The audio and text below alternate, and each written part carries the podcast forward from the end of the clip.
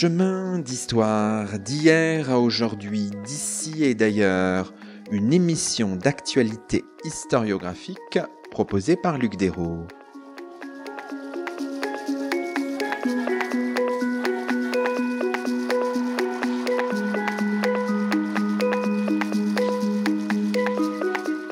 Bonjour à toutes et à tous, c'est le 171e numéro de nos chemins d'histoire, le 12e de la cinquième saison, et nous avons la joie d'accueillir à notre micro deux invités, Dominique Ionia Pratt et Alain Rowell. Bonjour à tous les deux. Bonjour. Bonjour. Dominique Ionia Pratt, vous êtes directeur d'études émérite au CNRS, directeur d'études émérite à l'École des hautes études en sciences sociales. Alain Rowell, vous êtes professeur agrégé d'histoire à l'Université de Bourgogne. Tous les deux, vous co-dirigez avec Frédéric Gabriel le monumental Dictionnaire critique de l'Église, un ouvrage paru il y a quelques semaines aux presses universitaires de France. Aujourd'hui, dans nos chemins, nous revenons sur un projet éditorial original qui se veut un outil d'analyse des communautés ecclésiales comme espace de réflexion sur les fondements du social, un ouvrage qui s'inscrit dans la veine des sciences sociales du religieux telles qu'elles se sont développées depuis plus d'un siècle. Alors revenons peut-être d'abord euh, sur euh, les origines de ce projet. En, un mot peut-être Dominique Ionia Pratt, c'est un projet de, de longue haleine, disons-le pour nos auditeurs, c'est un projet de plus de dix ans. Oui, c'est un, projet de longue haleine qui en fait est né de un petit peu du, hasard, des rencontres éditoriales. Euh, on a soumis à, celle qui était à l'époque la directrice des PUF, Monique Labrune, une idée assez générale, euh, constatant un, manque euh, entre théologie et sciences sociales, le manque d'un instrument de travail, mais qui soit un instrument réflexif, hein, partant des, notions, qui était au fond adapté au petit groupe d'ecclésiologie que nous avions formé alors, on prendra le temps de définir la façon dont on conçoit l'ecclésiologie, mais un petit groupe d'ecclésiologie que nous avions formé à quelques-uns, en particulier euh, Alain, euh, qui est ici avec moi, et puis euh, Frédéric Gabriel. Et au fond, la question a été de, voir dans quelle mesure il était possible de proposer à, une collectivité, à tout un réseau de, de, chercheurs intéressés par nos problèmes d'ecclésiologie, de proposer de se mettre au travail de façon assez systématique sur cet instrument manquant. Alors la forme, j'imagine, s'est construite euh, progressivement. On reviendra sur la forme du dictionnaire, évidemment sur sa dimension critique, mais intéressons-nous peut-être d'abord à l'objet de votre dictionnaire, à l'Église, un mot extrêmement complexe. De quoi parle-t-on? On est bien, vous le dites immédiatement hein, dans les premières pages de l'introduction, dans une perspective de sciences sociales critiques, Alain Howell. Ça, c'est très important. Expliquez-nous ce que ça signifie.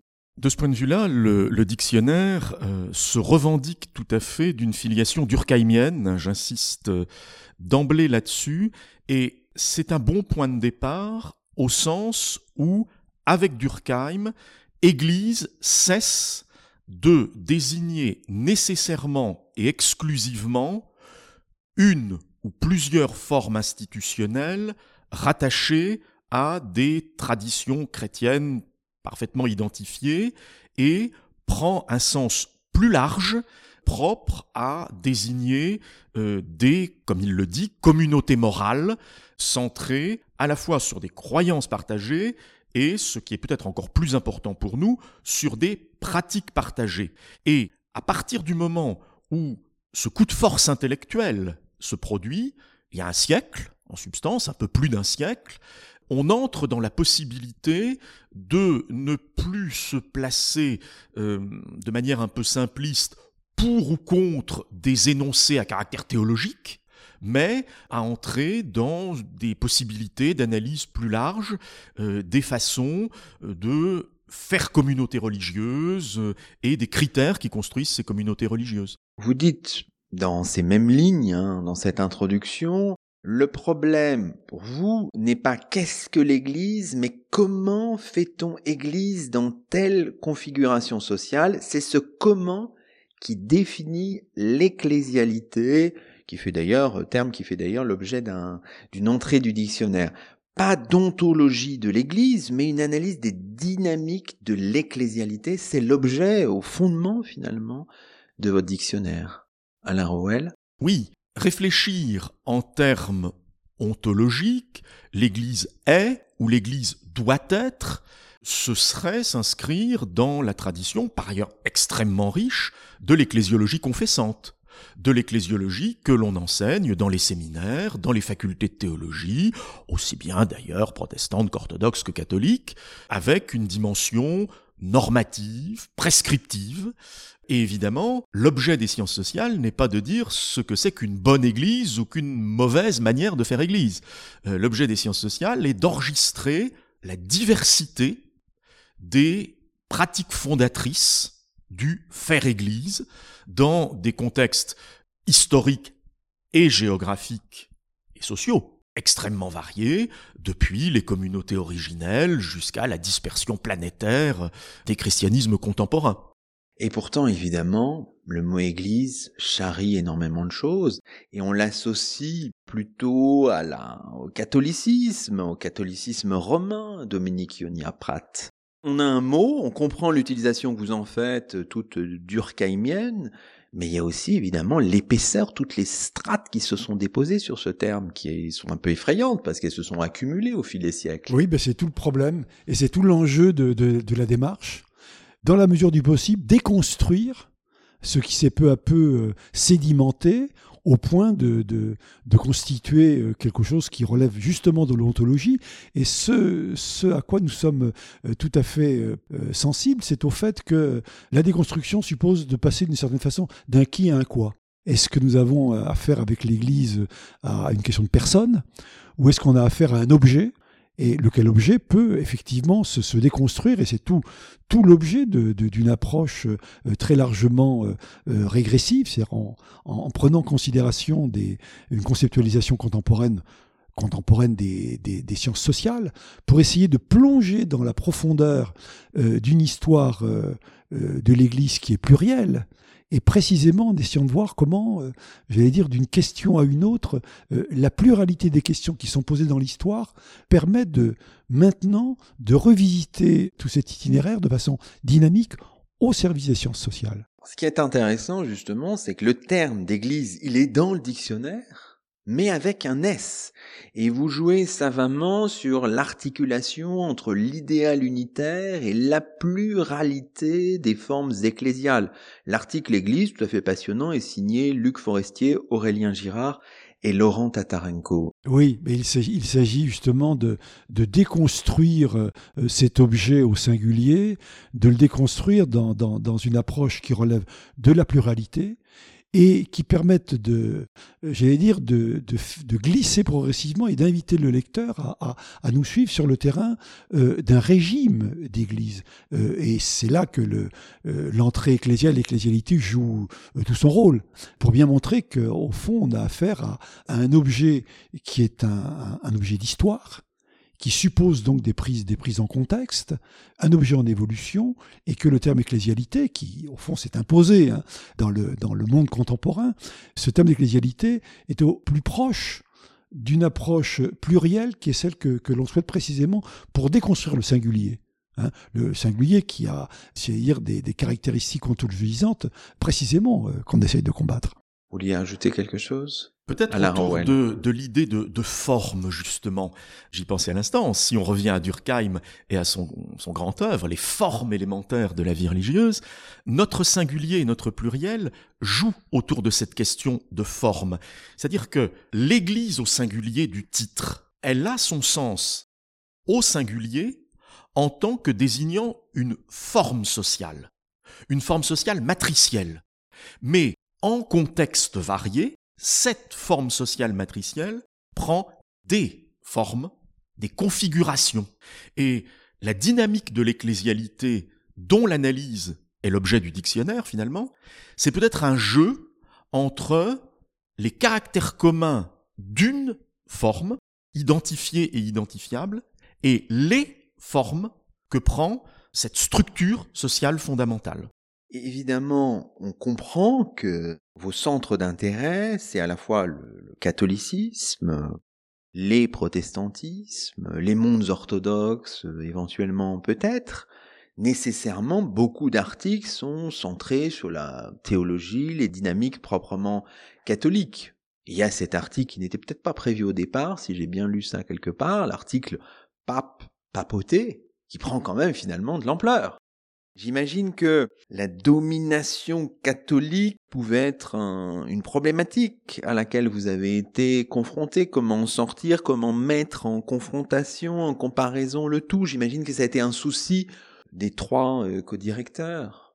Vous décrivez très bien une tension qui nous a paru, je crois, plus enrichissante que handicapante tout au long de la préparation du dictionnaire. Comme nous y insistons dans l'introduction, nous n'avons pas voulu gommer le fait que le dictionnaire est fait en France, c'est-à-dire dans un pays où la tradition religieuse majoritaire est catholique, et avec une équipe qui s'est constituée aussi, il faut le dire, par les amitiés, par les connaissances, où les spécialistes du monde catholique, sans être exclusifs, sont majoritaires, très clairement.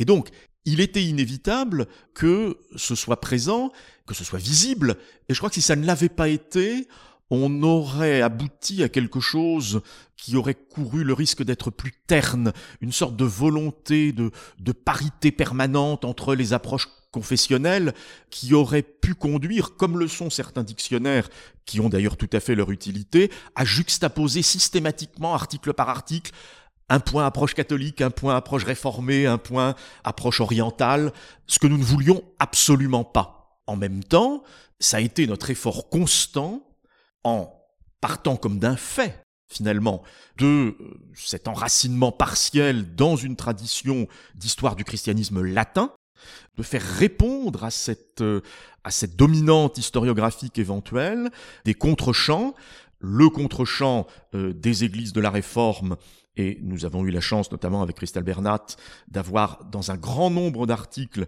quelqu'un qui connaît admirablement les textes fondateurs du XVIe siècle, qui les a analysés point par point de manière très, très précise, et puis également une ouverture assez large sur les Orients, je préfère le pluriel, plutôt de tradition grecque, plutôt de tradition russe, parfois aussi, avec des, des apports ecclésiologiques qui peuvent être différents, tout ça aboutissant, me semble-t-il, à quelque chose de symphonique, avec certes des, instruments qu'on entend probablement plus, mais néanmoins une sorte de petit orchestre ecclésial. Dominique Ionia Pratt. Oui, euh, c'est un fait. Hein. Le, dictionnaire a, je dire, à une, euh, une préhistoire euh, catholique tout à fait incontestable, mais ça tient aussi au fait que le legs culturel et intellectuel dans lequel nous vivons est un legs très largement lié à, euh, euh dire, au passé de la, de la théologie latine. Alors, catholicisme, c'est compliqué parce que c'est quand même toute, une histoire du christianisme ancien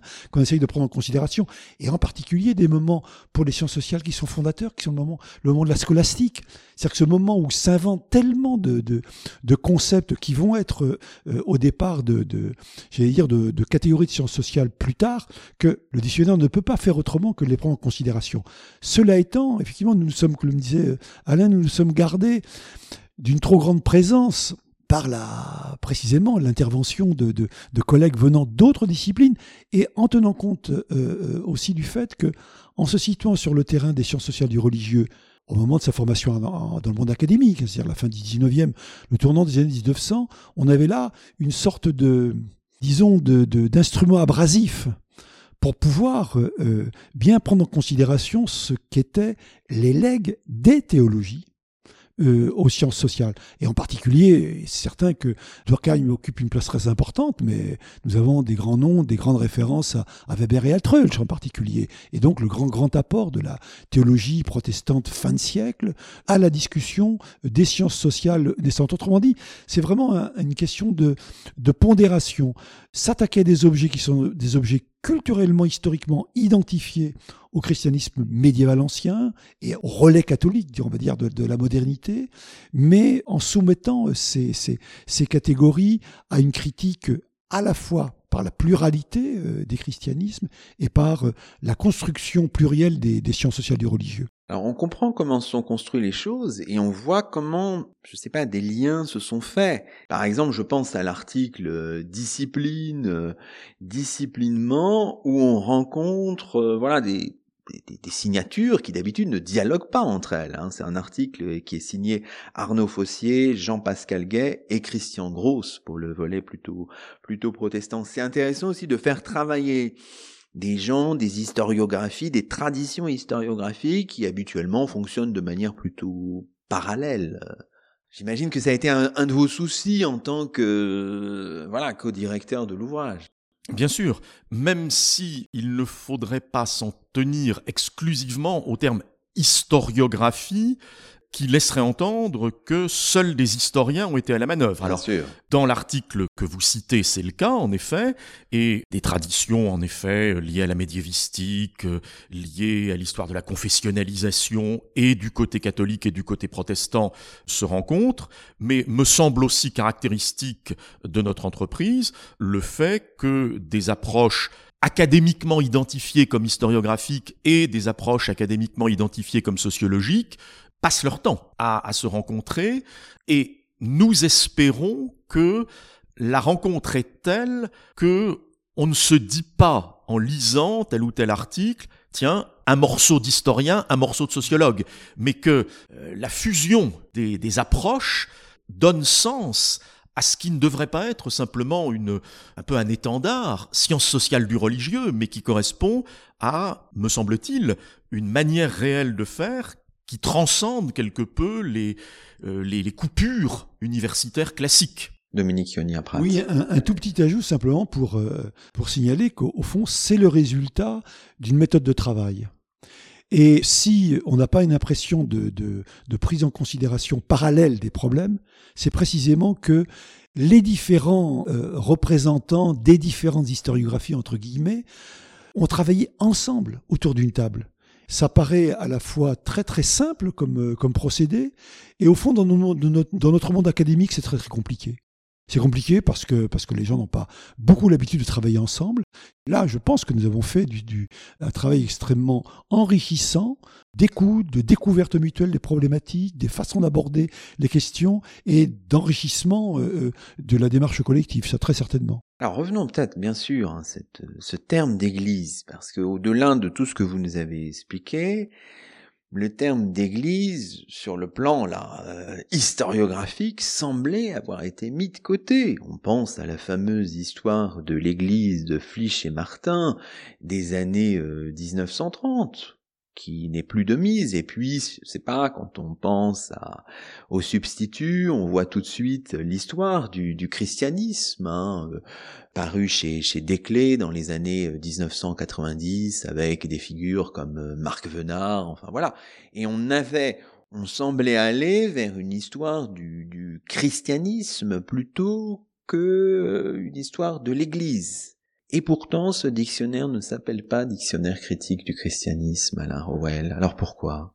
Et il n'y a même pas d'entrée christianisme, il y a une entrée chrétienté. Délibérément. Pour euh, répondre à cette question, il me semble que l'article Histoire de l'Église du dictionnaire ouvre une bonne piste, et à vrai dire, entendre les collègues qui l'ont préparé a été pour moi aussi une, une découverte. L'histoire de l'Église est peut-être pas originellement, mais de longue date, une discipline académique, et en particulier une discipline académique dans les facultés de théologie, notamment dans les pays où elles ont une existence tout à fait publique et officielle, comme dans les pays germaniques. Dans les facultés de théologie protestantes ou catholiques des universités d'État allemandes, il y a des chaires d'histoire de l'Église. Et ceux qui se sont intéressés à l'émergence de ces chaires ont montré qu'elles s'opposaient, d'une certaine manière, à des chaires d'histoire du christianisme, en particulier en univers protestant, christianisme étant entendu comme une sorte d'état originel pur dont on pourrait restituer de manière assez prescriptive pour le coup euh, la teneur, tandis qu'Histoire de l'Église décrivait une évolution dans le sens d'une institutionnalisation qui était aussi un éloignement du modèle. Ce qui veut donc dire que, aussi bien histoire du christianisme qu'histoire de l'Église, sont des vocables porteurs d'idéologie, de représentation de l'objet sur lequel on travaille. Je crois qu'il faut sortir de l'idée que histoire du christianisme serait et plus descriptif, et plus objectif, et plus englobant qu'histoire de l'Église, relèverait de quelque chose de plus restrictif et d'une fascination que d'aucuns jugeraient peut-être malsaine pour les aspects institutionnels. Les choses ne, se sont pas du tout euh, structurées comme ça, et il me semble que notre revendication de faire des sciences sociales appelait l'objet Église, car je ne vois pas en quoi cette forme si impossible à définir, finalement, qu'est christianisme, aurait pu faire l'objet d'analyses rigoureuses, notamment dans une perspective sociologique. C'est pour ça que vous dites peut-être, enfin je sais pas, vous allez me dire que la notion d'église, que vous préférez donc à celle de christianisme, est une notion véritable. On pourra toujours vous interroger, qu'est-ce que ça veut dire une notion véritable? Est-ce que le christianisme n'est pas une notion véritable? Je vous titille un petit peu, mhm. hein, qui permet la confrontation des perspectives théoriques et le dépassement de ce sfumato des objets d'étude dont ne s'accommode que trop bien le néo-positivisme ambiant. Pourriez-vous nous donner quelques sous-titres, Alain Rowell? Alors là, sans doute, l'introduction que vous citez fait référence davantage, parce que ce sont des choses qui me sont plus familières, à l'historiographie, à proprement parler, à la science historique telle qu'elle se pratique en ce, début de XXIe siècle. Et il me semble que personne ne contestera que par rapport à ce qu'elle était il y a 30, 40 ou 50 ans, l'historiographie, en particulier française, connaît euh, ce qu'on appelle assez couramment un retour de l'érudition, qui se présente comme assez peu favorable à de longues interrogations sur les définitions conceptuelles pour lesquelles nos prédécesseurs d'il y a quelques décennies avaient sans doute davantage de goût que nos contemporains aujourd'hui en activité. Peut-être a-t-on gagné certains points dans cette évolution de la manière d'écrire l'histoire, mais je suis persuadé qu'une certaine manière d'analyser de manière extrêmement précise, extrêmement détaillée, des objets souvent très ténus, s'accompagne d'un très faible effort de définition et de contextualisation de ces objets. C'est en ce sens-là que je fais un lien entre la néo-érudition et ce que j'ai appelé de manière peut-être en effet un peu poétique euh, un sfumato, euh, un sfumato historiographique ou, ou un sfumato scientifique. Il me semble que la manière dont nous tentons à la fois de définir notre objet principal et puis la, la nébuleuse d'objets euh, corrélés qui font système avec elle exprime une forme de retour vers un effort notionnel, tout simplement. Dominique Ionia Pratt. Le choix de, d'église à la place de, christianisme, évidemment, il est, il est tout à fait porté par, par des options, euh, des options scientifiques, porteuses aussi également d'idéologie. Euh, nos prédécesseurs, hein, on a tous travaillé euh, dans l'histoire du christianisme, c'était un choix d'aller contre une histoire de l'Église euh, qui les avait fait euh, souffrir hein, à la, à la, Martin, c'est-à-dire d'une époque où l'Église se, définissait comme une société complète, hein, une société parfaite. Et au fond, le détournement par christianisme permettait, si vous me permettez l'expression, de, de, de dépasser le problème par la gauche mais au titre d'une d'une perte de perspective qui nous nous intéressait avec le retour sur l'Église qui était mais viser l'institution, comme le disait à l'instant euh, Alain. Et viser l'institution, ça permettait un approfondissement que nous espérons accompli dans le dictionnaire, qui est de faire ou de reparcourir une histoire de l'Occident, qui est celle de l'institution, de l'institutionnalité en Occident, avec des racines et des développements ecclésiaux ce sont des problèmes euh, qui représentent une synthèse historiographique fort intéressante de, problèmes qui sont euh, discutés déjà depuis bien bien longtemps, hein, aux origines des sciences politiques et aux origines de la, de la sociologie, pour se limiter à, à, deux, à deux sphères. Donc le, le, retour à l'Église, c'est pas un retour euh, réactionnaire, c'est en réalité, au contraire, un essai d'avancer sur une problématisation qui s'est englouti, parce que quels que soient les, bénéfices de l'histoire du christianisme que nous avons euh, euh, fréquenté dans son désir d'ouverture, dans ce désir, j'allais dire, d'unicité contemporaine, c'est bon, c'est quand même des choses portées par des chrétiens de gauche, euh, marqués par Vatican II. Hein. Notre projet est, tout à fait, tout à fait au-delà. Vous lancez une forme d'appel, c'est-à-dire qu'il faut abandonner cette histoire du christianisme. Enfin, qu'est-ce que vous dites à vos aux historiens du, du religieux, du christianisme, et, etc. On imagine mal quand même des, des historiens spécialistes du protestantisme dire on est historien de l'Église. Vous, vous tracez une voie? Oh, c'est un, un appel à la fois, à la fois modeste et, et ambitieux. Hein. Modeste dans la mesure où, au fond, il ne s'agit pas de, de euh, j'allais dire, de ringardiser euh, l'histoire du christianisme passé, euh, qui a son histoire et qui, est, qui peut encore être, être fort utile. C'est de déplacer le curseur. Et c'est là que c'est peut-être ambitieux, dans la mesure où, au fond, il s'agit de revisiter des catégories fondamentales des sciences sociales à partir d'une matrice qui est au départ théologique. Prenons un simple exemple. Administration, bureaucratie. Dans quelle mesure est-ce que l'histoire de l'Église ancienne nous permet de répondre à l'histoire de la constitution des bureaucraties occidentales telles qu'a pu le penser Weber? Et si oui, à partir de quand? Nous nous sommes d'ailleurs disputés dans, dans, le collectif autour d'une table. Fallait-il mettre Bureaucratie ou fallait-il mettre administration? Nous, nous étions partis sur bureaucratie, c'est-à-dire sur le concept weberien, avec l'idée que ce concept était opératoire à partir de la, du moment de la réforme grégorienne, c'est-à-dire à partir du moment où l'Église est véritablement une institution de droit définie. Et du coup, c'est vrai qu'on a là un fil d'une histoire de l'Occident qui est très très intéressante, de systèmes bureaucratiques qui sont d'origine ecclésiale avec toute cette dialectique intéressante. À partir de quand peut-on parler de bureaucratie? Et nous avons laissé le bénéfice aux collègues antiquisants en disant D'accord, nous avons d'abord affaire à une administration qui bascule en bureaucratie à un moment donné de l'histoire de l'évolution de l'Église.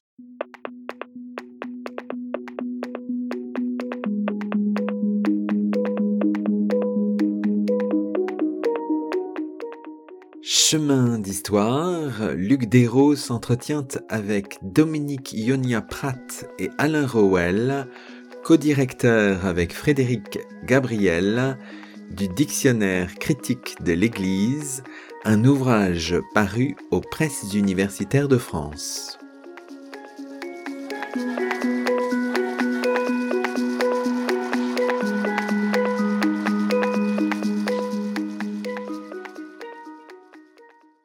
Si on regarde un peu le, projet et les auteurs de ce, dictionnaire où la dimension critique est si importante, on a 83 entrées. J'imagine que ça fait l'objet entre vous de débats. Qu'est-ce qu'on met, qu'est-ce qu'on ne met pas, c'est toujours compliqué. 82 auteurs répertoriés au début de l'ouvrage, 61 hommes, 21 femmes une écriture dans une forme de réseau de notices. Vous dites ça, c'est très important, on y reviendra. Mais qu'est-ce qui fait l'unité de tous ces auteurs-là? Ils sont tantôt historiens, historiens du droit, juristes, canonistes, enfin je ne sais pas, il y a de multiples spécialités. S'agit-il de tous ces auteurs-là, toutes ces autrices, d'ecclésiologues?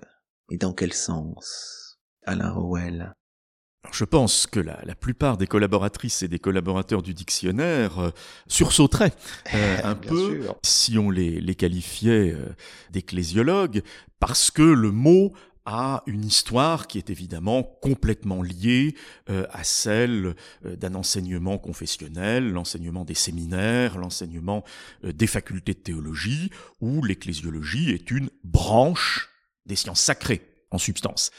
Et euh, évidemment, euh, si on s'en tient à cela, il n'y a peut-être parmi les 80 et quelques auteurs qu'un ecclésiologue, puisqu'en effet, il y a un prêtre catholique qui a enseigné l'ecclésiologie à l'Institut catholique de Paris, qui a collaboré à notre entreprise.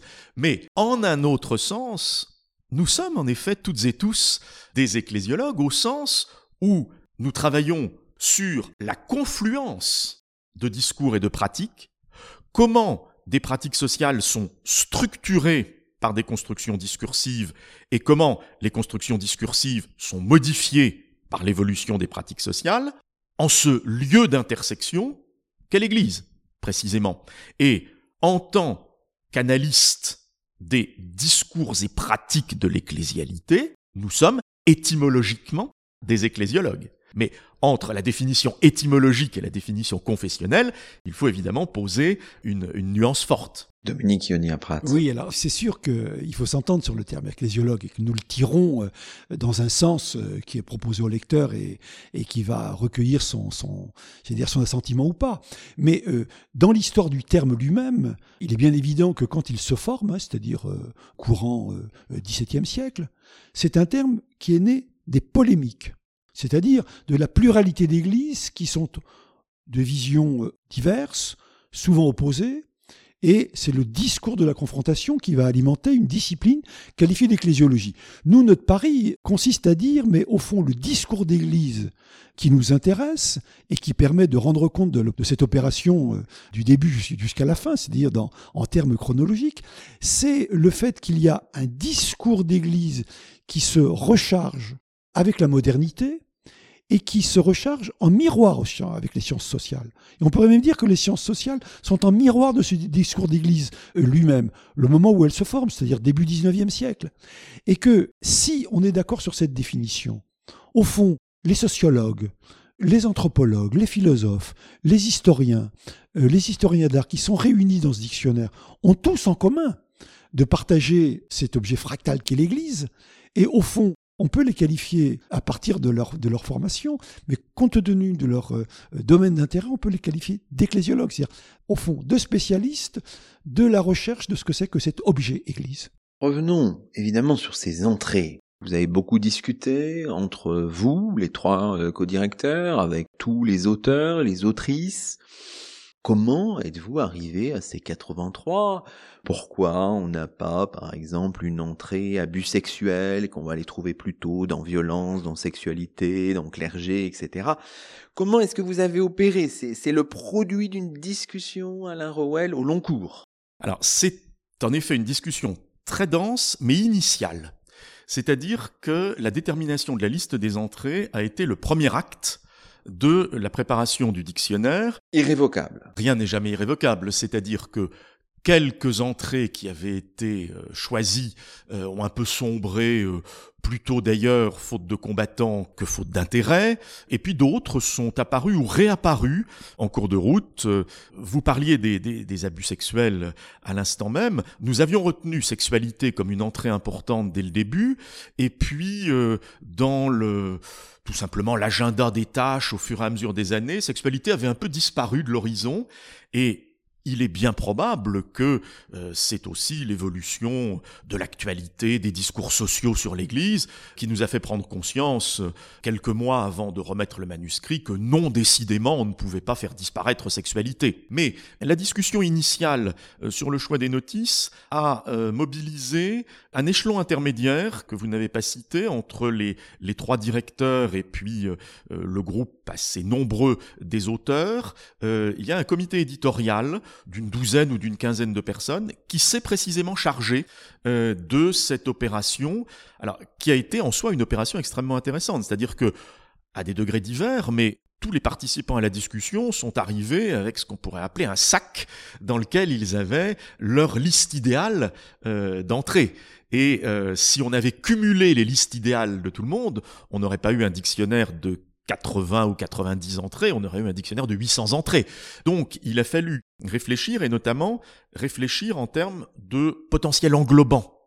Euh, c'est-à-dire plutôt que de multiplier ce qui ne nous intéressait pas de petits articles courts extrêmement ponctuels, l'idée a été de choisir des termes larges, susceptibles de servir de parapluie, en quelque sorte, à d'autres thématiques qui pouvaient s'organiser de manière plus structurée, plus cohérente, autour d'un thème central. On est vraiment dans le notionnel, là. C'est vraiment des notions larges, embrassantes. Oui, oui, au point que euh, nous avons même poussé la radicalité euh, jusqu'à écarter ce à quoi certains pensaient au départ, j'en étais, que euh, certains collègues appellent des noms propres notionnels, c'est-à-dire que si vous prenez un, un nom comme Paul, par exemple, en christianisme, son importance dépasse largement la biographie de Monsieur Paul.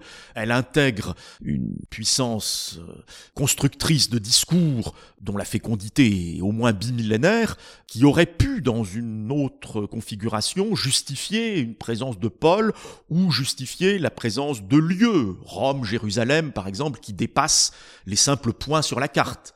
Mais la logique que vous décrivez, la logique du notionnel, l'a emporté au point en effet d'écarter cette, euh, cette possibilité-là.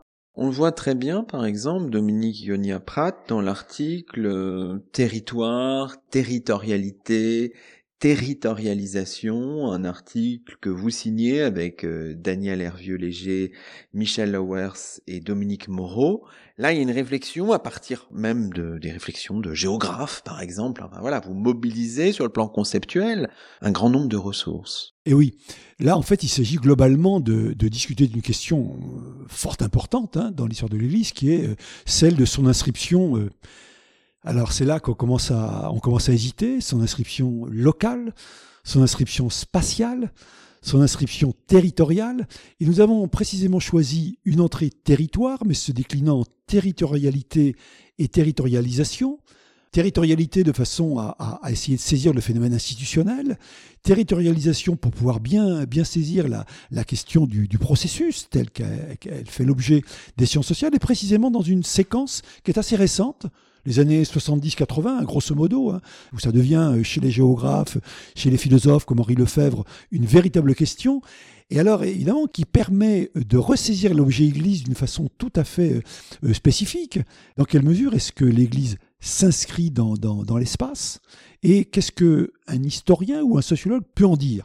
Alors, l'historien, le sociologue, quelques géographes peuvent parler d'une histoire euh, qui est celle d'une institution qui se spatialise, qui se monumentalise, qui se rend visible, et qui du coup va, construire du, j'allais dire, de la communauté spatialisée, que l'on peut euh, qualifier de différentes façons. Et d'ailleurs, l'article, sous la plume de, Michel Lewars, rentre bien dans le détail. C'est-à-dire une logique de pôle, ensuite une logique proprement territoriale, avec ce que ça peut constituer comme conception relativement homogène de données comme la paroisse, pour bien faire sentir le fait que les structures ecclésiales ne sont pas des, structures de, toute éternité. Elles sont prises dans l'histoire et elles sont elles-mêmes, elles engendrent elles-mêmes de la, j'allais dire, de la saisie sociale qui dépasse de très très loin les strictes composantes ecclésiales, étant entendu que ce qui nous intéresse, c'est la façon dont on pense une communauté et comment est-ce que dans le long terme de l'histoire, l'Église est porteuse de, de, société? Et puis ensuite, de se confronter avec Daniel Hervieux-Léger à cette, à cette question de la déprise territoriale actuelle. La façon dont, euh, dans le, dans le paysage, l'Église est de moins en moins présente et que les options qui sont en tension, c'est euh, celle d'une euh, d'une communauté extensive, avec ce que ça peut supposer de, de pluralité, d'une présence des fidèles dans le même lieu, ou bien des communautés affinitaires qui se dispensent de toute référence au lieu.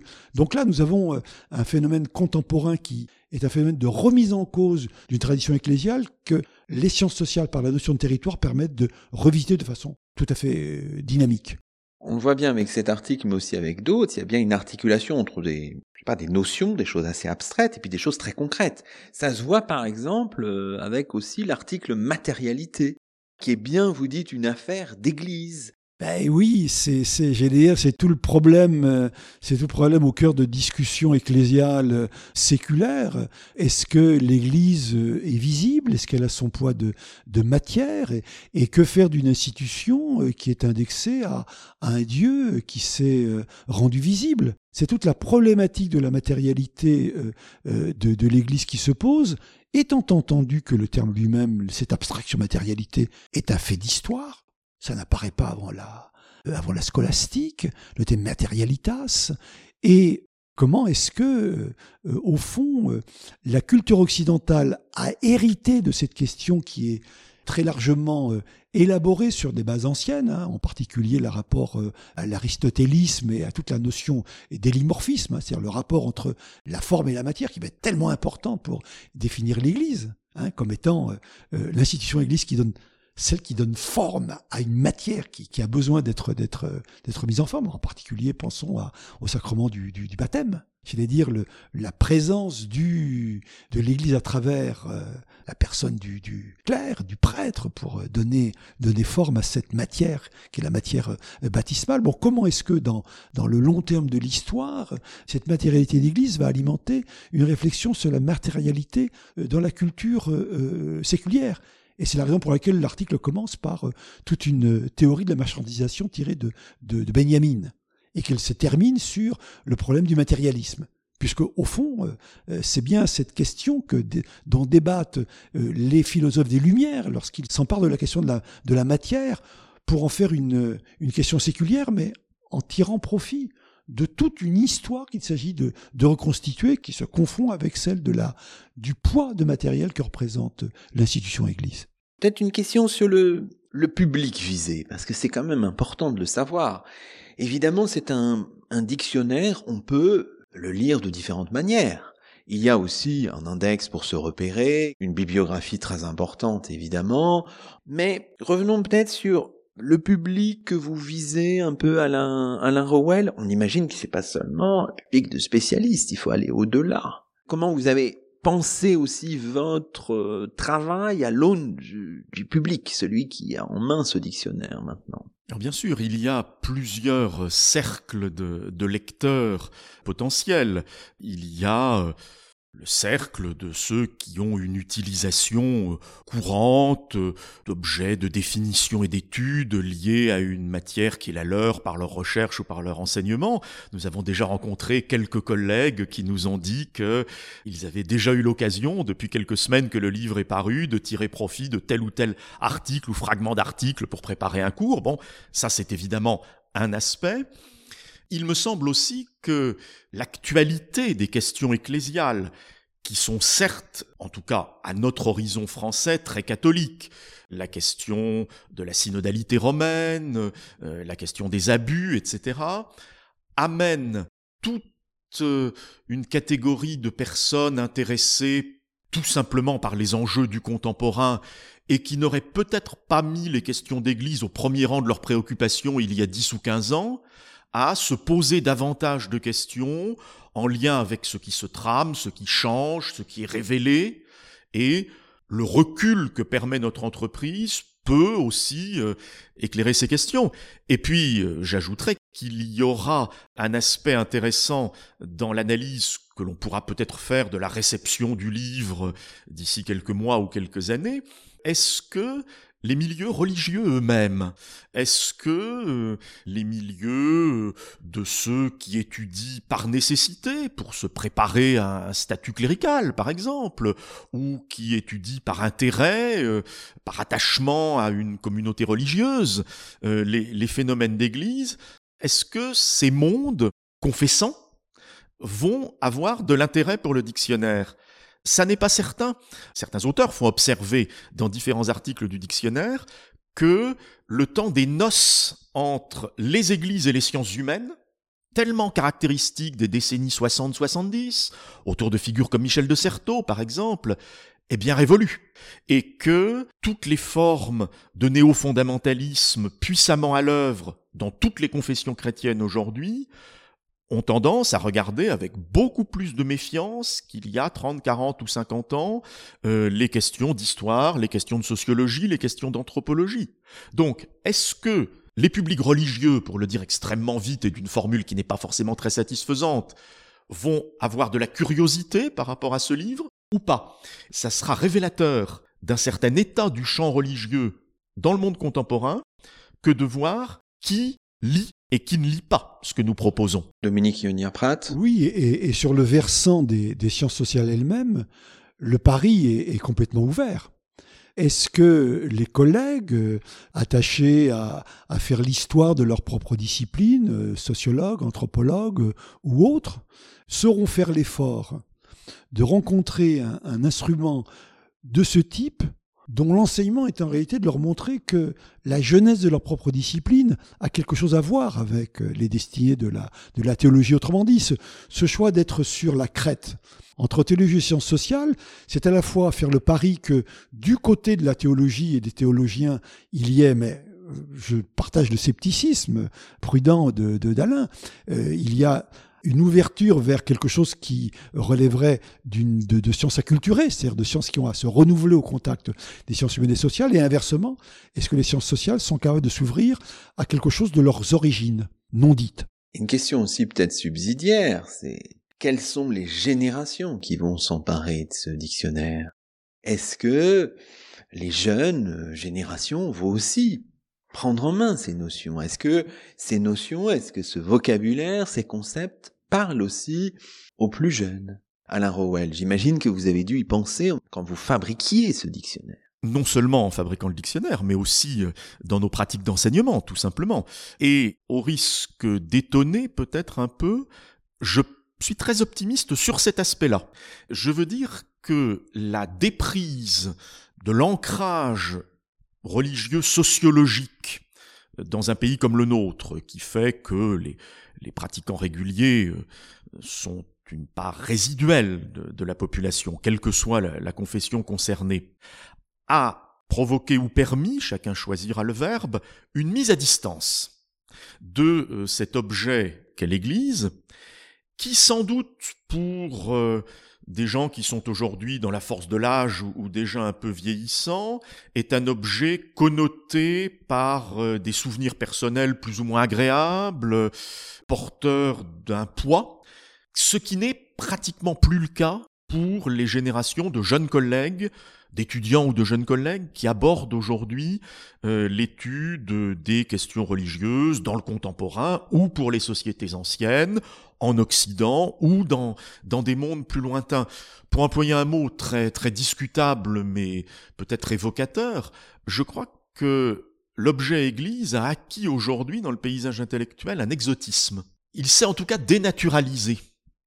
Il a cessé d'être cette évidence qu'il était pour les, pour les générations antérieures, et intellectuellement, ça me paraît une bonne chose.